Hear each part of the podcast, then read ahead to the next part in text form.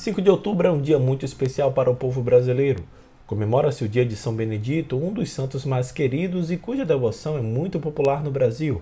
Hoje é segunda-feira, 5 de outubro, e este é o podcast Santo do Dia, um podcast que conta as histórias e obras dos santos da Igreja Católica, e aos domingos fazemos a reflexão do Evangelho do dia e também outros temas relacionados ao segmento católico.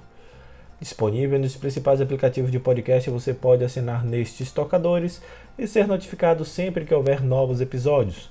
O nosso perfil no Instagram é o arroba podcast Santo do Dia.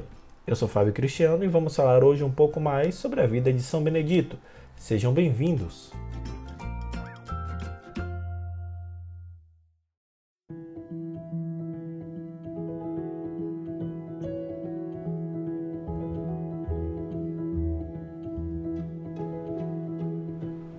Cultuado inicialmente pelos escravos negros por causa da cor da sua pele e de sua origem, ele era africano e negro, passou a ser amado por toda a população como exemplo de humildade e da pobreza. Esse fato também lhe valeu o apelido que tinha em vida, o Mouro. Tal adjetivo em italiano é usado para todas as pessoas de pele escura e não apenas para os procedentes do Oriente. Já entre nós, ele é chamado de São Benedito o Negro ou apenas o Santo Negro. Há tanta identificação com a cristandade brasileira que até sua comemoração tem uma data só nossa. Embora em todo o mundo sua festa seja celebrada em 4 de abril, data de sua morte, no Brasil ele é celebrado desde 1983 em 5 de outubro, por uma especial deferência canônica concedida à Conferência Nacional dos Bispos do Brasil, a CNBB.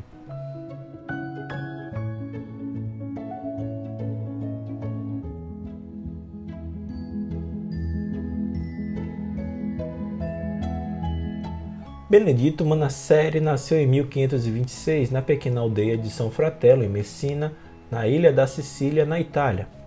Era filho de africanos escravos vendidos na ilha.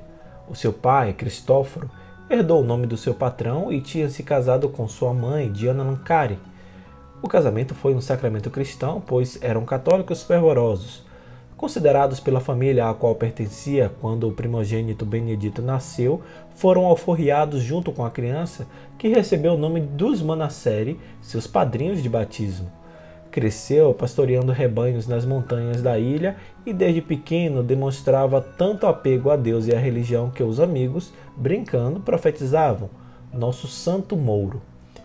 Aos 21 anos de idade, ingressou entre os eremitas da Irmandade de São Francisco de Assis, fundada por Jerônimo Lanza, sob a regra franciscana em Palermo, capital da Sicília, e se tornou um religioso exemplar, primando pelo espírito de oração, pela humildade, pela obediência e pela alegria numa vida de extrema penitência.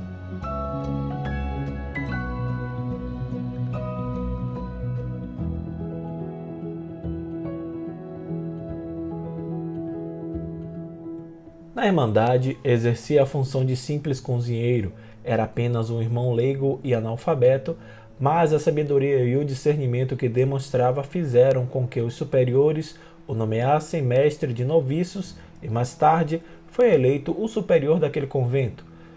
Mas quando o fundador faleceu em 1562, o Papa Paulo IV extinguiu a Irmandade, ordenando que todos os integrantes se juntassem à verdadeira Ordem de São Francisco de Assis, pois não queria os eremitas pulverizados em irmandades sob o mesmo nome.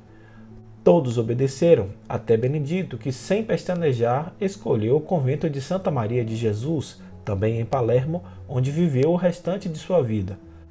Ali, exerceu igualmente as funções mais humildes como faxineiro e depois cozinheiro, ganhando a fama de santidade pelos milagres que se sucediam por intercessão de suas orações.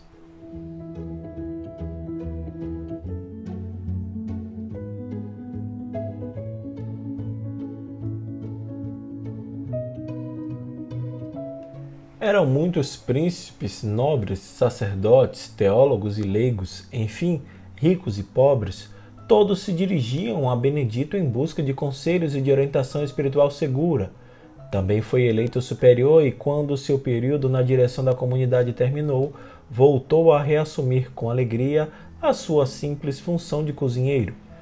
E foi na cozinha do convento que ele morreu no dia 4 de abril de 1589 como um simples frade franciscano, em total desapego às coisas terrenas e à sua própria pessoa, apenas um irmão leigo gozando de grande fama de santidade que o envolve até os nossos dias. Foi canonizado em 1807 pelo Papa Pio VII. Seu culto se espalhou pelos quatro cantos do planeta. Em 1652, já era o santo padroeiro de Palermo.